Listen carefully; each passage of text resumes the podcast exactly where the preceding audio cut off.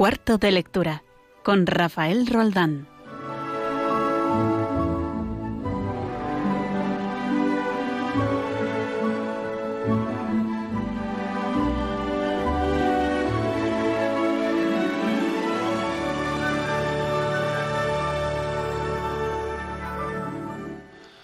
Con, con Regina Marín también. Buenas noches a, a- buenas noches a todos los oyentes. Estoy también con Regina Marín aquí a, a mi lado, que se estaba quitando la mascarilla en este momento. Buenas noches, Regina. Buenas noches, que se me había olvidado quitármela, ya estoy casi con ella puesta en la cara todo el rato. Sí, nos hemos habituado a ello, ¿verdad? Y bueno, también aquí en Madrid hace un tiempo que apetece llevarla cuando vas por la calle. Estamos en cuarto de lectura, estamos en Adviento, estamos cerrando Adviento ya, estamos a la espera, ¿no? A la espera de que el día 24, eh, el día de Nochebuena, pues se dé otra vez esa grandísima noticia, ¿no? Eh, del nacimiento de, de Cristo, a pesar de los tiempos que corren, a pesar de la pandemia. Y aquí estamos, eh, el día que empieza el invierno, un día de lotería para algunos, eh, fin de colegios. Y, y hoy vamos, vamos a intentar eh, darle un, un tono festivo, ¿no? Eh, pues ya anticipando lo que, lo, lo que viene dentro de tres días. Eh, y como ese es un, un libro de le- perdón, un programa de lectura, pues vamos a hablar sobre un club de lectura, ¿no, Regina? Vamos a hablar sobre un club de lectura universitario, nada más y nada menos, con muchos jóvenes que participan en, en esa actividad. A ver, a ver qué nos espera. Pues eso lo tendremos a, a segunda a segunda hora del programa, la, en la última mitad. Y antes, cuéntanos un poquito, Regina, qué vamos a tener.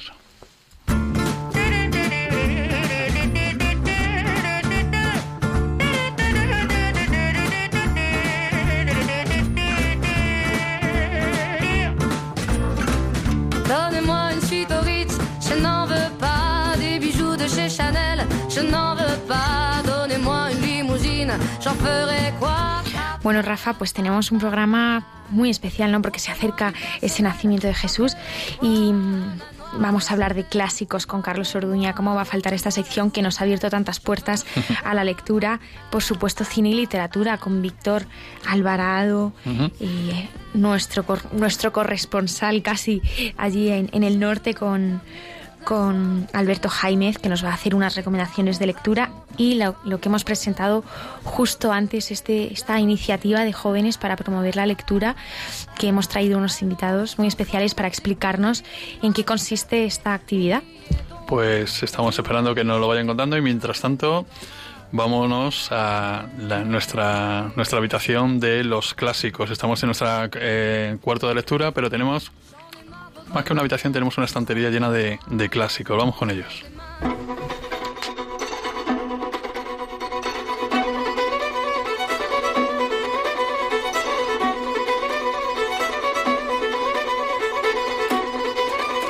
Y nuestro experto en, literatura clásica, griega y romana, por supuesto, es Carlos Orduñas. Buenas noches, Carlos, ¿cómo estás? Muy buenas noches, Rafa. Buenas noches, Regina. Muy bien, ¿vosotros qué tal?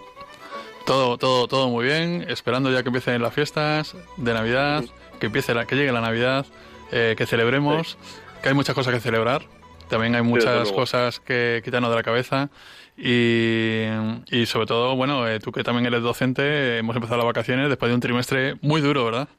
La verdad que sí. Yo no veía ya el momento de que llegaran. Pero todo llega, todo llega en esta vida y las vacaciones no son menos. O sea, esto, esto puede, puede parecer aplaudirse a sí mismo, pero yo creo que el, el trabajo de, de, de los colegios, de los institutos y de las universidades ha sido muy, muy, muy, muy, muy potente, muy intenso es- estos tres meses. Sí. Y yo creo que ha llegado el momento de relajarnos un poquito, ¿verdad? Sí, desde luego. Os doy las gracias como alumna, os doy las gracias personalmente porque creo que habéis hecho una labor muy interesante. Gracias. Muy gracias. Muchas gracias. Car- Carlos y yo, que te damos clase todos los días, ¿verdad? Te, te lo agradecemos. Sí. Carlos, cuéntanos, ¿qué, qué, qué nos traes hoy? Pues hoy os traigo un libro muy cortito, que además es, es muy fácil de leer y de encontrar, que es perfecto para estas fiestas, Sí, que es la Teogonía de Hesíodo. Teogonía de Eh, Hesíodo. Hesíodo. Es uno de los primeros poetas griegos. De hecho, ya desde la antigüedad está la discusión de si fue antes Hesíodo o antes Homero, o si fueron contemporáneos, si existió alguno de los dos, si no existió. Pues esas discusiones bizantinas que mantenemos los filólogos continuamente. Lo, lo- lo normal, ¿eh? en el bar además, Sí. ¿no? Eso, efectivamente. Con, con tres cervezas, con tres cervezas ya bebidas, ¿no? Empezáis a hablar de la, la teogonía, ¿no? Los, los blogs serían más con brandis o jereces. Cuéntame de qué va este librito entonces. Pues es una especie como de compilación de toda la mitología. Además sigue un orden cronológico. Como he dicho, es un libro muy cortito, aunque parezca mentira, porque habla de todos los dioses y todos los titanes, en un orden cronológico, y comienza contando el origen del mundo. Empieza con la mítica frase de al principio estaba el caos. Y de ahí nos va contando las distintas genealogías de los dioses, el origen de cada uno, los matrimonios que hay entre ellos, Sí. sus descendientes y al hilo de eso algunas historias muy cortitas, eso es verdad, no profundiza demasiado en las historias, pero es interesante sobre todo para tenerlos siempre a mano y saber quién es quién es el quién es quién de la mitología. Y cuando hablas de que este era contemporáneo de Homero o no lo sabemos, ¿a qué fecha estamos hablando? Estamos hablando siglo 8 7 antes de Cristo. Siglo 7 o 8 antes de Cristo. Ajá. Y entonces, esta, esta, esta es una lectura recomendada a quién? Cuando Pues dices, que, cuando dices que es una lectura fácil, ¿qué, qué significa también? Porque claro, eso habría que verlo. Un filólogo como tú, para ti... le- No, le significa que es verdad que es lenguaje épico, pero no es un lenguaje demasiado épico. Sobre todo como es principalmente un catálogo de nombres y de matrimonios, y las historias que aparecen son muy cortitas, pues cualquier persona que le gusta la mitología lo puede leer, comprender y disfrutar. Muy bien. Oye, tenemos pendiente, Carlos, si te acuerdas, un programa especial de Homero. Sí, sí, lo sé, lo sé. Yo no, yo no sé, no sé si está sobrevalorado Homero o no. Y, No, hombre. ¿no? Entonces, bueno, nos tienes que hablar de él, ¿no? ¿de acuerdo? Sí, sí, desde luego. Pues Carlos, muchas gracias. Que Muchas gracias a tengas vosotros. una felicísima Navidad. Que, Igualmente. que descanses de todo lo que hemos pasado y todo lo que tenemos todavía por, por que cruzar, ¿verdad? En este curso tan apasionante que nos ha tocado vivir. Y nada, y, y que pase la Navidad siempre muy cerquita del Niño Jesús, ¿vale? Y que cante muchos villancicos y, y nada, mucho un abrazo muy grande. Hasta el próximo programa. Lo, lo mismo os digo y muchas gracias otra vez pues, por contar conmigo como siempre. Adiós, Carlos. Hasta luego.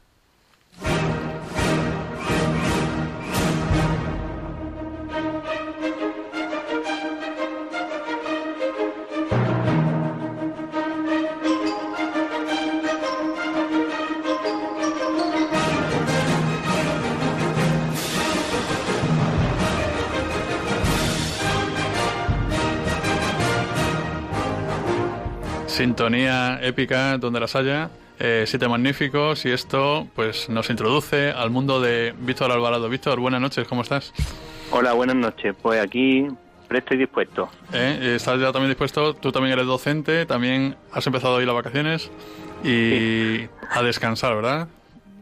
Sí, a descansar porque ha sido un año un poco distinto, difícil, pero en mi caso más por la garganta, pero psicológicamente para los tutores de cursos yo creo que ha sido bastante duro. Es que a mí me gusta reivindicar el, el trabajo de los docentes porque ha sido un como, como todo en general en la sociedad ha sido un curso un curso bastante duro eh, empezar, ¿verdad? Y, y gracias a Dios tenemos alumnos que son chavales pequeños, bueno, de todas las edades, que se han sabido adaptar fenomenalmente a la situación. Y, Sí, hoy, hoy, sí, sí. hoy hemos ido, hemos ido clase por clase unos cuantos profesores aplaudiendo a los niños porque el comportamiento de ellos con las normas COVID ha sido bastante bueno. Vamos a, a desengrasar un poco, eh, esperando eh, ya el nacimiento de, de- del niño Jesús.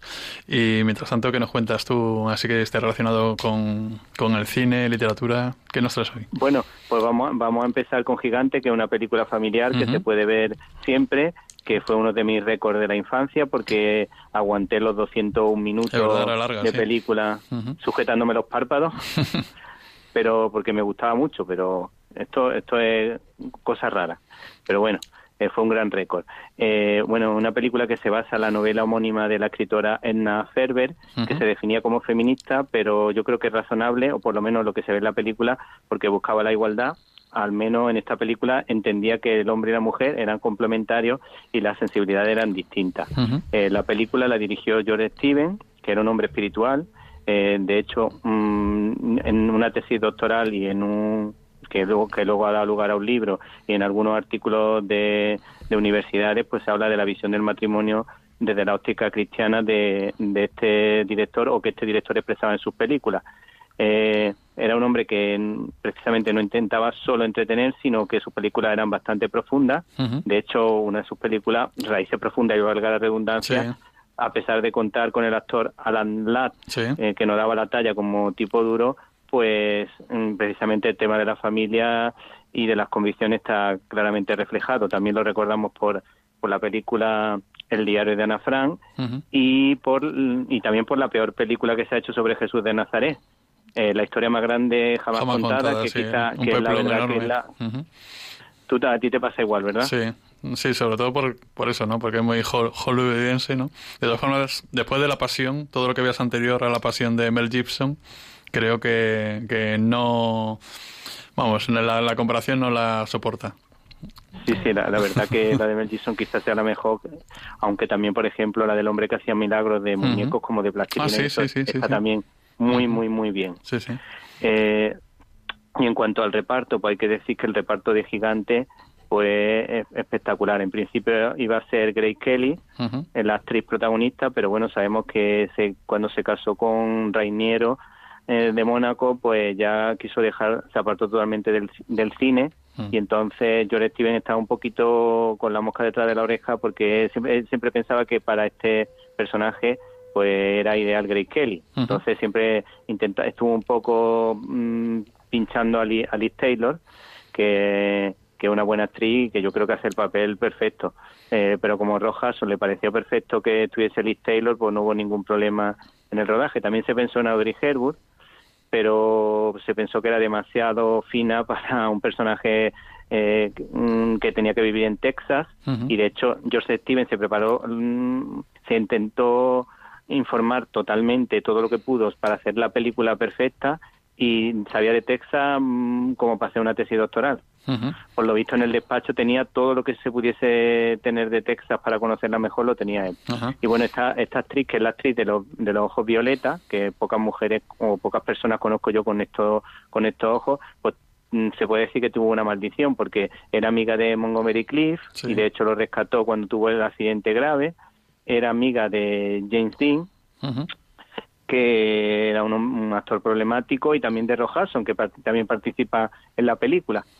Era Rojason, sabemos que tuvo el problema del Sí. SIDA, eh, y Jay Dean pues se mató en un accidente de coche muy joven, y la verdad que era muy mal educado, porque al, al director de cine lo tenía frito con, con su estrategia, eh, además le, se metió un poco con, con el peso de este señor que era un hombre grueso, y, y por lo visto se iban a matar porque Jay Dean quería meter el tema del método, que por lo visto destroza a los actores, porque yo hablando con Eva Latonda, que la entrevistaste un día, me lo dijo, que los actores que hacen un- ese tipo de técnica acaban fatal, y de hecho Jay Dean fue uno de los que de los que acabó mal. De hecho, recibió una nominación póstuma por Gigante, concretamente por esta película. Sí, ya había muerto, Eh, Sí, sí. Ujú. Eh, y se, hicieron, se hicieron campañas y de hecho hay una anécdota muy curiosa de George Steven ¿no? Ujú. que cuando James Dean se iba a despedir de él, le dijo, ahora que todo se ha acabado no tenemos que molestarnos más el uno al otro y yo puedo volver a mis carreras de coche. Y efectivamente se estrelló en un,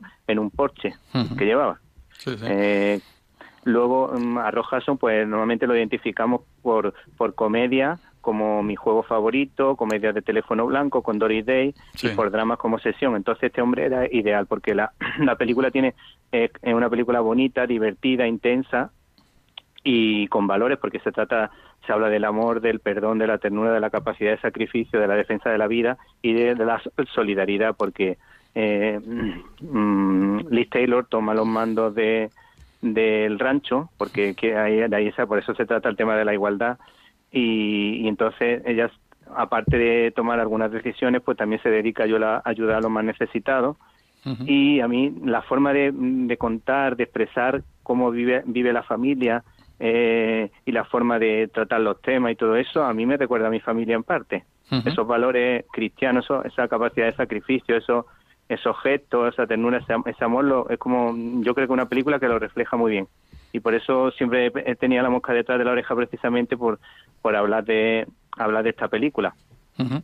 Eh, luego mm, hay que decir que Ross Hudson y, y mm, James Dean pues se llevaban también, también muy mal y, y decía Ross Hudson decía de mm, James Dean eh, solía calentar como un boxeador antes de una pelea nunca se ponían ante la cámara sin saltar en el aire, subiendo la, rodilla hasta la barbilla y corriendo a toda velocidad por el plató, graznando como un pájaro. Eso decía eh, Rojason. Y por lo visto, Rojason y Liz Taylor se aliaron para que mm, J.D. no le robase los planos, porque J.D. incluso mm, utilizaba una persona para que fuese espía eh, en, el, en, el, en el, cuando estaban organizando los el rodaje para que le dijese cuál era la escena en la que tenía que salir para que estaba perfectamente preparado y robarle todos los planos a, a, los, a los actores. Entonces Ross y Liz Taylor se, se aliaron también para que no le hiciese esa jugada y entonces hubo esa, esa tensión, pero que curiosamente luego llama la atención que Liz Taylor trataba a J.D. como si fuese un niño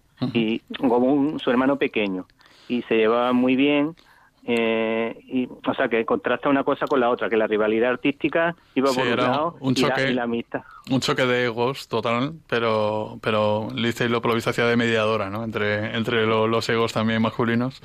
Es curioso porque, es curioso porque no es la primera vez que oigo que un rodaje de esta, de este calibre que ha dado un resultado tan bueno, un producto tan bueno en cuanto a calidad artística, eh, tuviera tantísimos problemas en los rodajes. O sea, es, eh, hay para ahí páginas y páginas escritas sobre tremendos problemas en los rodajes de caos total que luego dan pues un resultado bastante bastante aceptable, ¿no? Artísticamente, ¿no? Incluso llegan a ser clásicos. Sí, bueno, y la, verdad es que mereció la pena porque la película recibió 10 nominaciones y George Steven ganó ganó el Oscar.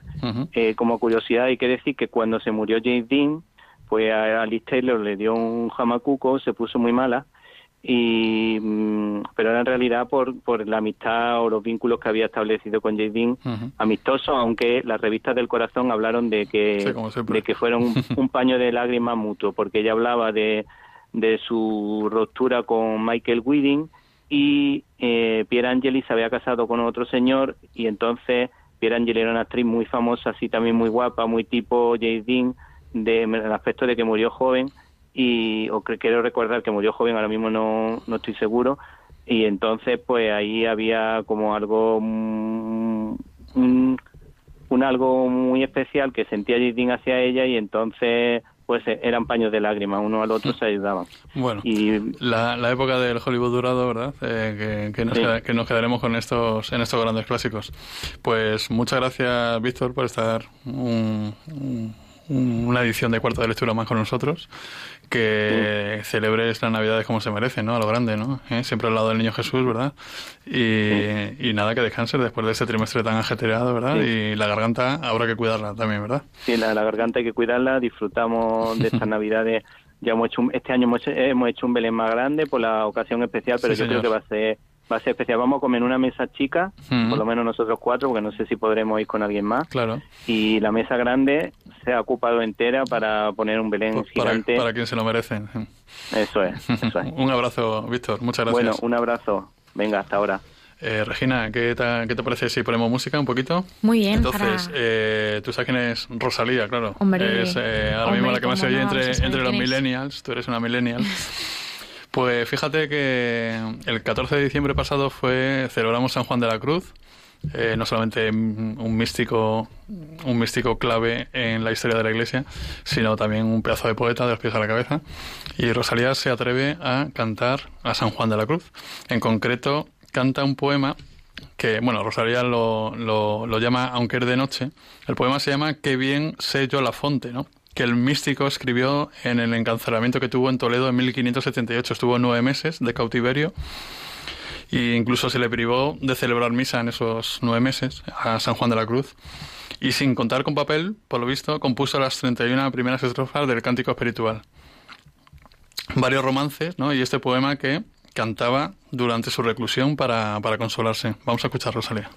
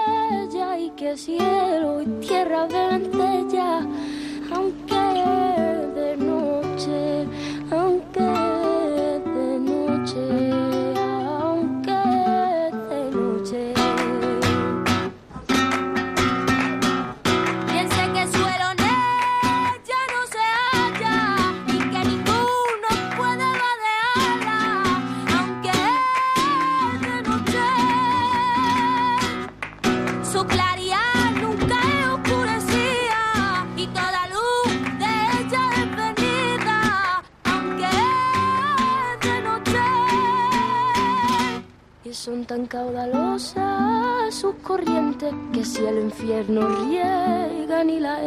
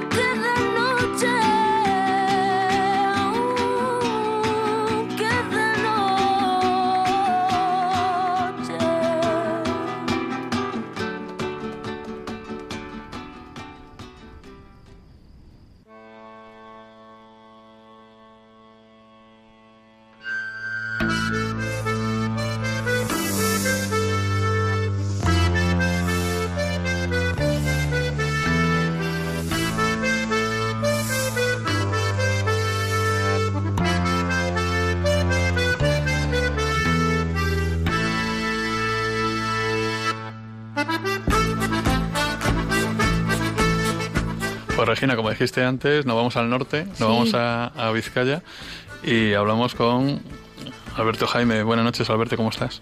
Buenas noches, emocionado con el cantito que se ha, que se ha estado Rosalía. Qué San- bonito. por San Juan de la Cruz, sí, señor.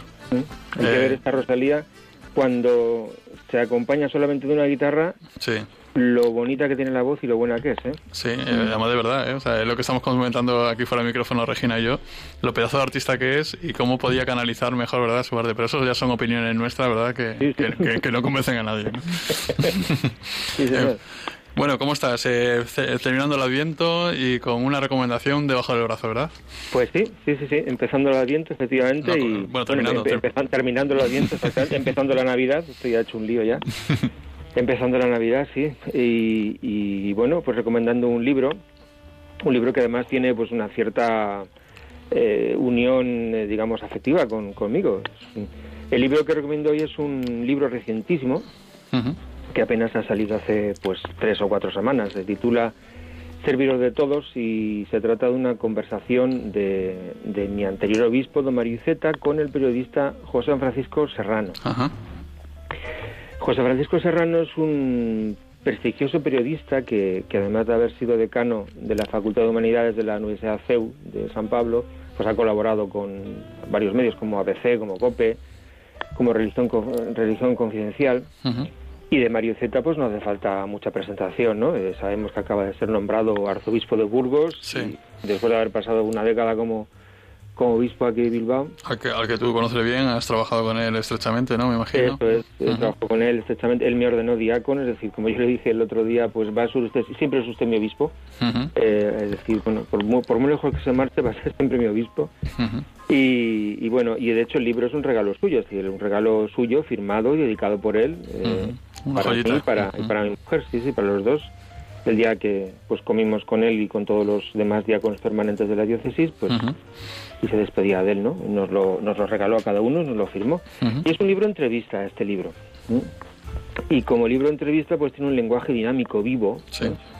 Este lenguaje, digamos, hablado que tienen estos libros, ¿no? Libros de entrevista, porque recogen al final la palabra hablada con toda esa inmediatez que tiene, ¿no? Con toda esa sencillez, ¿no? Sí, sí, lo que es una tertulia Eh, entre, entre amigos muchas veces. Eso es. Aquí no hay conceptos elaborados ni páginas que tengas que leer dos veces porque se te resisten, ¿no? Por la dificultad del lenguaje. ¿no? Aquí se trata de una conversación de la que, pues, bueno, somos testigos pri- privilegiados, ¿no? De, de él y, y del periodista. Además, se hizo durante varias tardes, eh, eh, se grabaron las, las respuestas, luego se transcribieron, se corrigieron. Es decir, es un libro, pues, que es la, la transcripción de una grabación, ¿no? Y, y se nota, ¿eh? se nota por lo, por lo vivo. Y aquí don Mario pues es preguntado sobre su vida, sobre su vida con la intención de hacer una, una biografía ¿no? y de poner también en negro sobre blanco sus posiciones vitales, ¿no? ¿Qué opina de las cosas? Nos asomamos así a, a sus años como niño en Guernica, a sus estudios de medicina en Pamplona, al seminario de Córdoba, ¿no? A sus primeros años de cura en los pueblos de la provincia de Córdoba. Mm. Para mí, obviamente, me ha resultado muy interesante los capítulos dedicados a sus años en Bilbao, pero me ha resultado muy curioso conocer lo que el- lo que pasó antes de que yo le conocía, No, ¿no? que, lo empezara, que empezara en Córdoba, ¿verdad? En una cultura tan alejada, ¿verdad? Una manera de vivir tan alejada, ¿verdad? A lo mejor del Sí, norte. Mm. pero bueno, él, él lo explica muy bien en el libro, explica por qué da ese paso, casi casi un poco por por casualidad o por, o por designio divino, ¿no? Como, como él dice. Y, y, bueno, eh, él da gracias en ese sentido porque eso le, le hace ser como es ¿no? y tomar ciertos caminos. El Señor, le- el señor le, le- le- le va marcando una serie de caminos, una serie de huequecitos donde les va, va- va entrando siempre con una actitud de servicio y de, y de disponibilidad eh, de corazón hacia, hacia la voluntad de- del Señor. Y bueno, eh, y eso, y con el libro pues eh, le he podido comprender mejor, le he podido conocer mejor, es decir, y da pena, ahora que, ahora que se va, es cuando conozco sus motivos, sus motivaciones, ¿no? Ujú. Eh, y, y bueno, O sea que es un libro, es un libro que, que llegará muy bien a Burgos, ¿no? Para los, los feligreses, los nuevos feligreses, ¿verdad? De, de Don Sí, Mario, eh, claro. que lo lean y dirán qué, qué maravilla, qué regalo tenemos, ¿no? El- sí, sí, sí, es un libro que ahora pues a, a nosotros nos da como una cierta nostalgia, una Mm. morriña de, joder, pues vaya, ahora este se nos va. Pero a los de Burgos pues les va a venir muy bien porque ya le, le van a conocer con este libro, ¿no? Ajá. Sí, sí. Muy bien. Pues Alberto, que pases unas navidades en compañía de tu familia, que me imagino que seréis pocos, igual que vamos a ser todos en casa. Pues nosotros vamos a ser los cuatro de la familia, mi mujer y mis dos hijas. No, no vamos a ver a nadie ni nada porque las cosas no están Las cosas no están para ello, pero, Claro. pero tendréis un hueco especial, ¿verdad? Para vuestro Belén, para vuestro niño Jesús, ¿no? Para estar muy Pues cerquita sí. de vosotros en, en estos días tan, tan importantes, ¿no? Eso es. Muy bien. Pues un fuerte abrazo y, y pases buena Navidad con tu familia y nos vemos de aquí a cuatro semanas, Alberto. Pues muy bien. Aquí estaremos. Un abrazo, Alberto, y muchas gracias. Un abrazo, Rafa. Hasta luego. Re- Regina. Y tú sabes que estamos en Aviento, ¿no? Hemos dicho hoy 40 veces porque Lo hemos dicho muchas veces. es y aquí en Radio María tenemos una campaña de Adviento para recaudar fondos queremos que la gente, pues en estos tiempos tan difíciles, ¿verdad?, sea consciente de lo que cuesta, de lo que cuesta, pues eso, ¿no?, eh, sacar adelante este grandísimo proyecto que es Radio María y sobre todo todo lo que está alrededor, ¿no? Vamos a escuchar un poquito para que, si alguno todavía no se ha animado, ¿verdad?, se anime a colaborar en esta campaña de viento que, que, que tenemos ahora mismo en marcha en Radio María. Estamos terminando un año difícil en el que nos ha sorprendido una pandemia mundial con su reguero de sufrimiento y muerte, los confinamientos, una profunda crisis económica y social, pero tampoco han faltado semillas de bien de numerosas personas que lo han dado todo, incluso su vida, por ayudar a los más débiles. En Radio María también hemos experimentado, junto a muchas dificultades y dolor, la alegría de ser una gran familia, si por nuestra parte nos hemos esforzado en sostener la fe y oración de todos, en alimentar la esperanza, acompañar a ancianos y enfermos, de la vuestra hemos recibido infinidad de testimonios sobre el bien recibido a través de nuestras ondas y mensajes de oración por nuestro personal y voluntarios. También nos ha impresionado el gran número de personas agradecidas que, en plena crisis, han querido aportar sus donativos, aunque fueran pequeños, para extender esta radio evangelizadora. El Adviento es una nueva ocasión para anunciar, de la mano de la Inmaculada, la luz de la esperanza, más fuerte que todas las tinieblas del mal. Estamos seguros de seguir contando con tu ayuda para hacerlo. Puedes informarte de cómo colaborar llamando al 91 822 8010 o entrando en nuestra página web radiomaria.es. Con María se puede.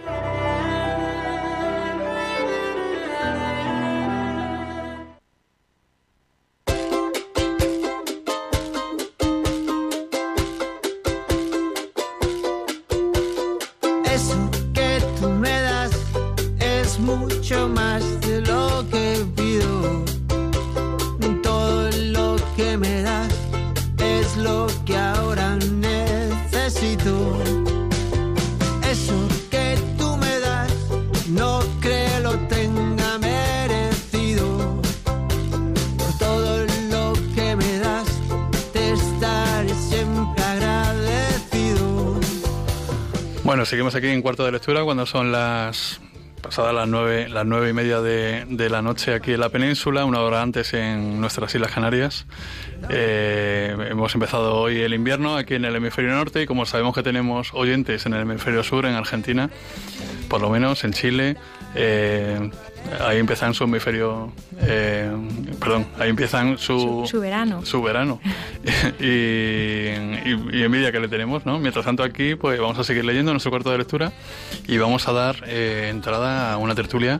Yo quiero conocer a estos chicos, ¿quiénes son, eh, Regina? Pues mira, eh, ha venido, han venido de invitados Carlos Chapi y Julio Romano, que nos van a contar una actividad Ahora, nos la explican ellos, pero bueno, es una actividad de, para promover la lectura entre los más jóvenes. Son unos amigos que se han reunido y... Se han formado un club de lectura. se han formado un club de lectura. Que se hacen llamar, se hacen llamar Books... Books and Beers, claro. Books and Beers.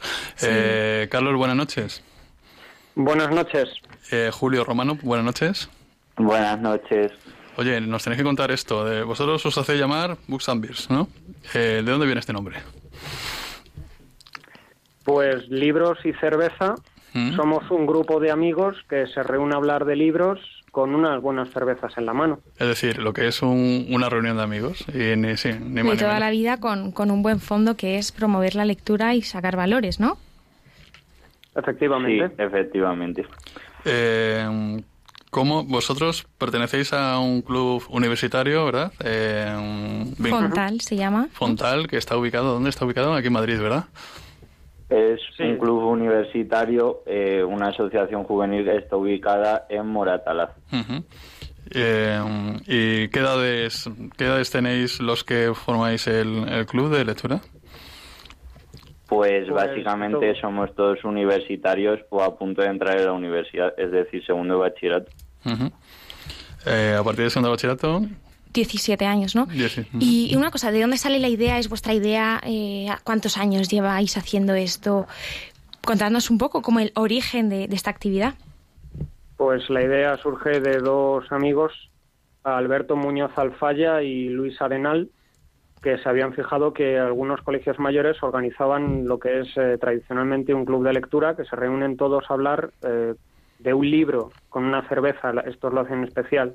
Nosotros lo trasladamos a nuestro centro, pero en vez de hablar todos de un mismo libro, porque nunca nos pondríamos de acuerdo, decidimos que cada uno presentase el libro que creyese conveniente, pero siempre con unas buenas cervezas y una buena compañía al lado. Ya llevamos cinco años funcionando desde la primavera de 2015. Yo que recuerde soy también miembro fundador, que estaba ahí desde, desde el primer momento. No sé si Julio. Y desde no, entonces no, yo no soy miembro fundador, no soy, no soy tan viejo. gracias, gracias, Julio. Oye, Carlos, entonces, eh, ¿os juntáis cuántas personas?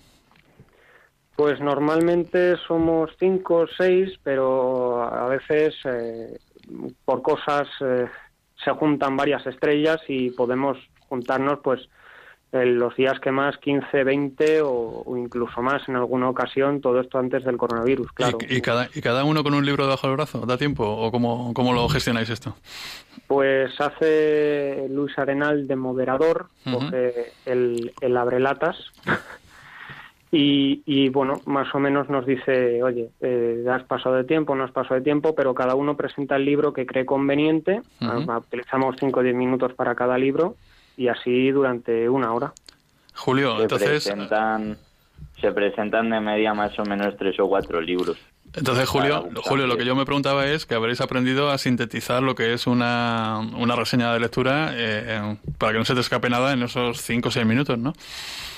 Pues sí, es bastante difícil porque además la gente suele llevar los libros que más les han impactado, entonces tienen muchas ganas de hablar del libro durante horas y horas, pero gracias a Dios tenemos a nuestro moderador que nos corta sabiamente y, y más o menos pues hablamos todos lo mismo. Y una preguntita, antes de recomendar un libro, o sea, ¿podéis recomendar cualquier libro o tenéis que que preguntar a alguien, a, alguien antes. ¿Algún tema en concreto eh, o cómo va esto? ¿Antes hacéis un, primer filtrado por si alguno no entra en, en, los, los, seleccionados o cómo, cómo Realmente solo hay un filtro que nos han dicho que mencionemos explícitamente porque lo único que está prohibido es llevar manuales universitarios ah, muy a presentar. El resto de libros son actos para la presentación, no hay ningún tipo de censura ni de filtro. Y entonces, mm, literatura, ¿no? Suele ser lo más, lo más eh, oído y comentado en, en Books and Beers, ¿no? Bueno, realmente llevamos libros como, como la gente que se acerca al Books and Beers proviene de todas las ramas del saber humano, pues hay de todo un poco. Hemos presentado libros de historia, de filosofía, de, eh, teoría política, literatura antigua, literatura medieval, literatura moderna. Hemos presentado libros de biología, de, en fin, de todas las ramas del saber humano se ha presentado alguna vez algún libro. También libros, pues incluso ediciones del siglo XVI o del XVII, del XVIII, cómics, alguno ha llevado. Todo lo que nos interesa va para allá. ¿Sois unos fanáticos de la lectura? Sí. ¿Estáis, ¿Estáis ya obsesionados qué libro voy a llevar en la próxima edición? Por cierto, ¿cada cuánto os reunís? Cada... Bueno, antes de la pandemia... Me... Antes de la pandemia me imagino que era mucho más fácil, ¿no?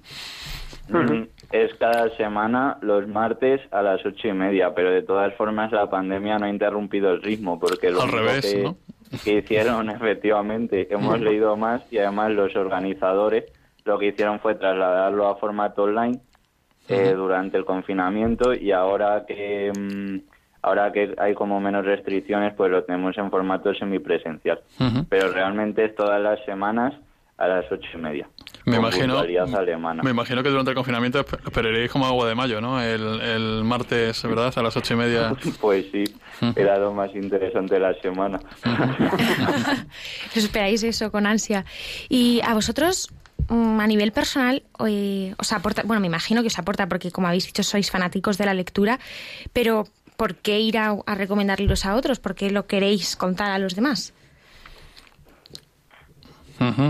Carlos, ¿tú qué dices? Pues eh, la mayoría, como ha dicho Julio, son los libros que más nos interesan, que más nos llenan. Entonces, lo primero, nos reunimos allí porque no hay muchas ocasiones de hablar con libros, con, en fin, eh, en tu trabajo o en tu escuela no vas a estar todo el día hablando de libros. Nos reunimos, nos reunimos allí porque tenemos una un interés común, entonces eh, presentamos los libros principalmente que, que nos llenan. Y, y, a ver, Carlos, ¿tú qué estudias o has estudiado? ¿Cuáles son tus eh, focos de interés entonces? Yo estudié ingeniería mecánica y luego hice el máster en ingeniería mecánica, pero, Pero- yo sobre todo presento libros de divulgación histórica. Ah, de historia. Ajá. ¿Y tú, Julio? Yo estudio Derecho y Estudios Internacionales, pero bueno, como estudié Humanidades siempre me ha gustado mucho la lectura y realmente presento libros de todo tipo, no estoy especializado como Carlos. El, que, el que me ha gustado, pues lo presento. Además, sin quitarte mérito a ti mismo, tú tienes pedigrí literario, ¿no? Por lo que, por lo que veo por tu apellido, ¿no? Anda, conoces a mi padre. sí, sí, mi padre es escritor, Julio César Romano. Claro, por eso. Aprovecho para hacer publicidad de sus libros. Bueno, pues vamos a dejar a tu padre porque estamos hablando de ti y de, y de tu libro. Y, y contadnos, eh, vosotros, eh, bueno, ahora un poco más tarde mm, os voy a pedir que me hagáis una, una ficha, una reseña de las que hacéis en, en, vuestra, en vuestras reuniones. O sea, ir eligiendo un libro mentalmente y tenéis que convencer a la audiencia de por qué es interesante leerlo. Lo que yo quería preguntaros es si cuando os salís de las reuniones os vais con un libro para leer. O sea, me refiero, eh, pues esto que han comentado, yo quiero leer ese libro que este socio de Clubs and Beers eh, me, ha, me ha convencido, ¿no? Quiero leerlo. Eso es muy habitual, eso me imagino, ¿no? Lo de, lo de llevarse una lectura que no conocíais, un ámbito que no conocíais y morirse de ganas un poco, ¿no? O sea, hay que ser buen vendedor y me imagino que hay buenos vendedores allí, ¿verdad? Hombre, es que eh, al final eh, uno tiene un tiempo limitado y tiene que escoger muy bien sus lecturas. Sí, sí. Entonces, con las recomendaciones de la gente, pues es mucho más fácil saber qué libro comprar, qué libro desechar, por así decirlo. Y, y es importante el criterio. Y el criterio de vuestro club es parece que es bastante aceptable, ¿no? Hmm. Carlos. Bueno, eh, eh, eh, bueno, sí, es, es importante llevar libros que sean interesantes. De todas formas, estamos todos bien formados. Todos hemos estado alguna vez, la mayoría de los que van a presentar han estado en clubes de formación Sí. Y Bueno, hay que decir, perdona que te más o menos lo que se presenta y no nos representa. Hay que decir también que, que el club universitario vuestro eh, pues es una es una obra corporativa del Opus Dei, ¿no? Que, que atiende a universitarios. Entonces, eh, pues, fijaos qué, qué buena qué buena eh, garantía, ¿no? De que, Formación, ¿no? y de formación y qué buena garantía de que allí se están leyendo cosas buenas, ¿no? Y como dices tú, sin, Sí, sin ningún sí. con toda la libertad del mundo, ¿no? O sea, vosotros lleváis el libro que vosotros creéis, ¿no? Dentro de vuestro criterio, ¿no? Que gustaría, ¿no? Y que, y que tendría que y que tendrían que leer vuestros compañeros, ¿no? Y también hay que decir que va gente de todo tipo, o sea, que hay gente que a lo mejor no va nunca por, Por el centro, el sí. club, Ujú. eh, excepto para el Books and Beers, porque le gustan los libros y porque eso, estamos abiertos a todo el mundo y a todo tipo de libros. Es que la lectura acerca a la gente, ¿verdad? Acerca como Mm.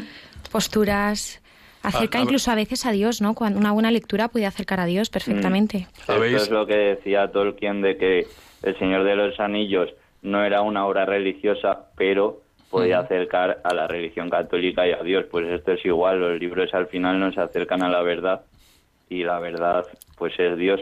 Entonces estamos abiertos a todo tipo de gente. Oye, ¿habéis discutido alguna vez así de ya con la, con la cerveza en la mano diciendo eh, tú no tienes eh, razón y, y no, no te atrevas a insultar a mi, a mi autor favorito o algo así? O... Esto que te responda Carlos. Sí, a ver Carlos, ¿por qué? Ha habido algunas polémicas interesantes dentro del Books and Beers porque Sí. hay autores, bueno, que sí, que a algunas personas no, no les gustan demasiado por cómo escriben, a otras sí. Uno de los que tenemos cruzados es Santiago Posteguillos, que algunos ¿sí? le defienden dentro del Books and Beers, eh, Ajá. otros no. A mí personalmente no, no, no me hace especialmente gracia. Ajá.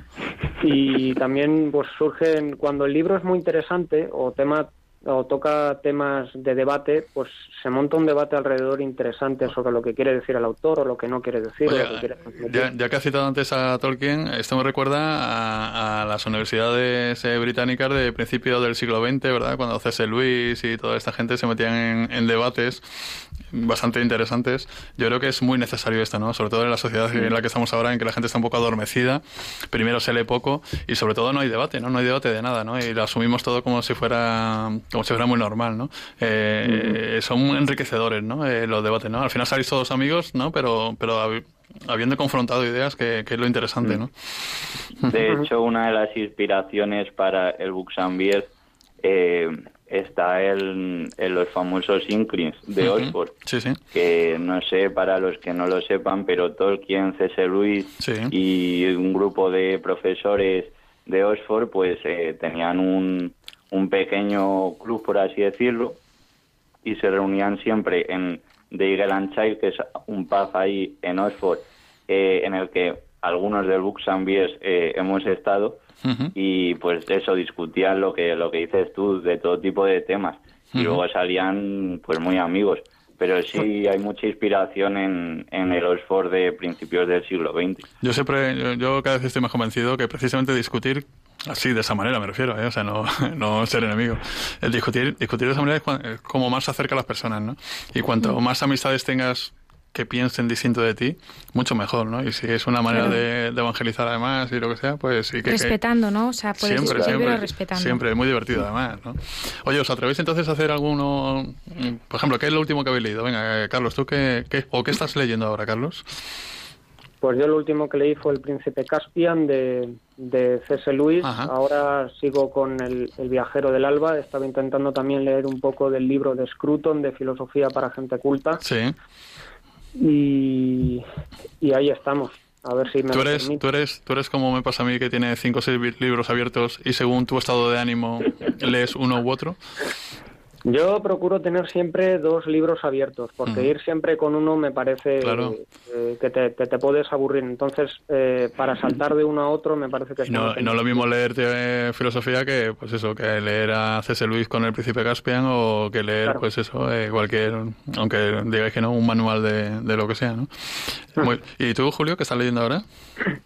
Pues mira, yo me estoy acabando un libro del cardenal Robert Sara que se llama Se hace tarde y anochece, Ajá, sí, sí. que es el último que ha escrito, tiene tres.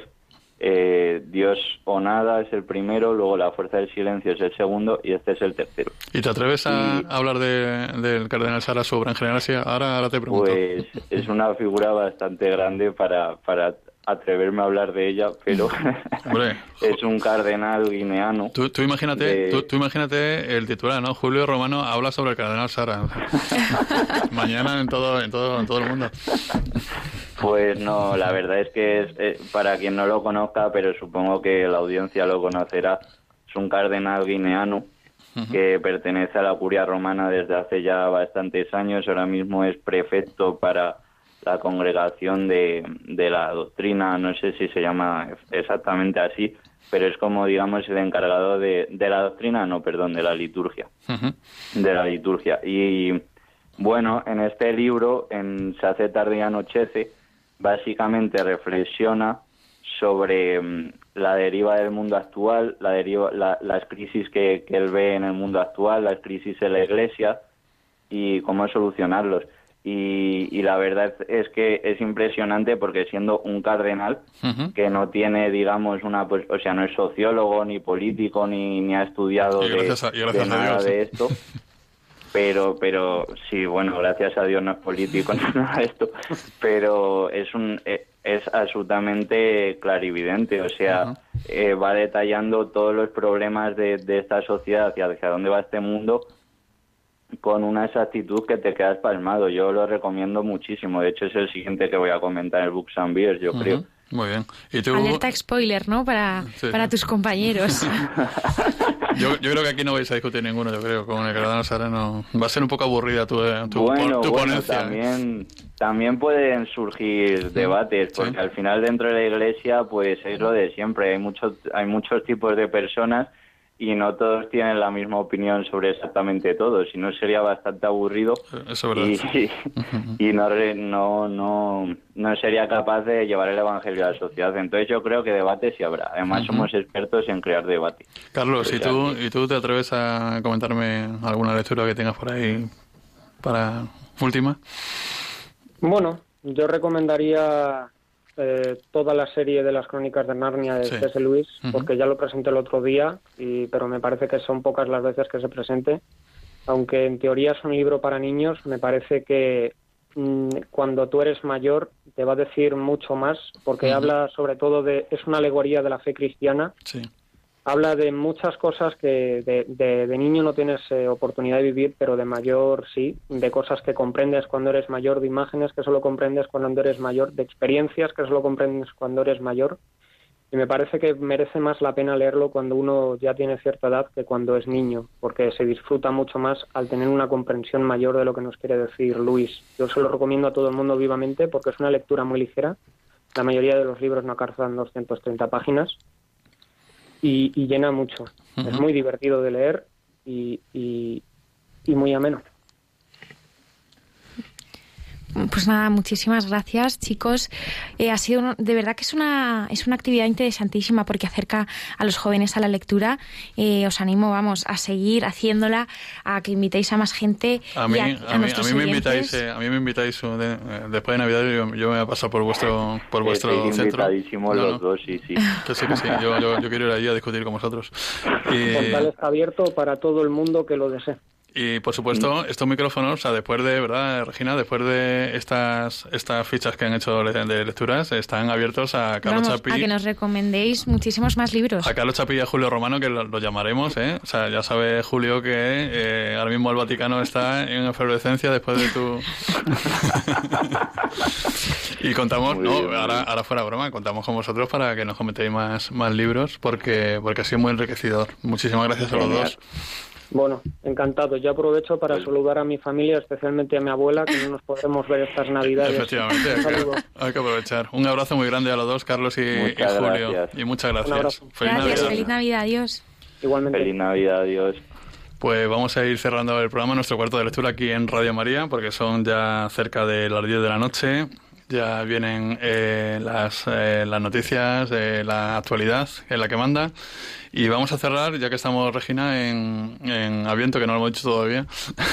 No, no me había enterado que estábamos en Aviento. Eh, un poema de Lope de Vega, eh, recitado por, por Sergio Lechuga, que estuvo aquí hace ya hace ya bastante, tiempo. hace más de, más de un par de años por lo menos, aquí en nuestro cuarto de lectura, y se llama Zagala Divina, y por supuesto está dedicado a la gran protagonista del Adviento, de la Navidad y de toda nuestra vida cristiana que es eh, la Virgen María.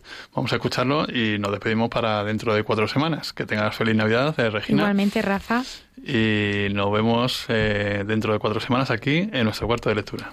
Del verbo divino la Virgen preñada viene de camino si le dais posada. Zagala Divina, Lope de Vega. Zagala divina, bella labradora, boca de rubíes, ojos de paloma, Santísima Virgen, soberana aurora, arco de los cielos y del sol corona. Tantas cosas cuentan sagradas historias de vuestra hermosura que el alma me roban, que tenéis del cielo, morena graciosa, la puerta en el pecho, la llave en la boca. Vuestras gracias me cuentan, Zagala hermosa, mientras más me dicen, más me enamoran. Dícenme que sois de las tres personas el trono divino en que asisten todas, que ya el Padre Eterno, hija suya, os nombra, y el Hijo su madre, y el amor su esposa, que ya el bellocino de la tierra alfombra, lloviendo las nubes de perlas se borda, que tenéis guardada en vos una joya que de Dios el pecho dignamente adorna. Vuestras gracias me cuentan, zaga la hermosa, mientras más me dicen, más me enamoran. Que tenéis la cara como cuando llora sobre blancos lirios la mañana aljófar, que sois neve pura sobre quien deshojan purpúreos claveles o encarnadas rosas. Yo no sé quién sirve hermosuras locas, flores de la tierra que la muerte corta y deja de amaros, divina señora, a cuya belleza la luna se postra. Vuestras gracias me cuentan, zaga la hermosa, mientras más me dicen, más me enamoran. Si le dais posada, viene de camino la Virgen preñada del Verbo divino. Del Verbo divino, la Virgen preñada viene de camino. Si le dais posada.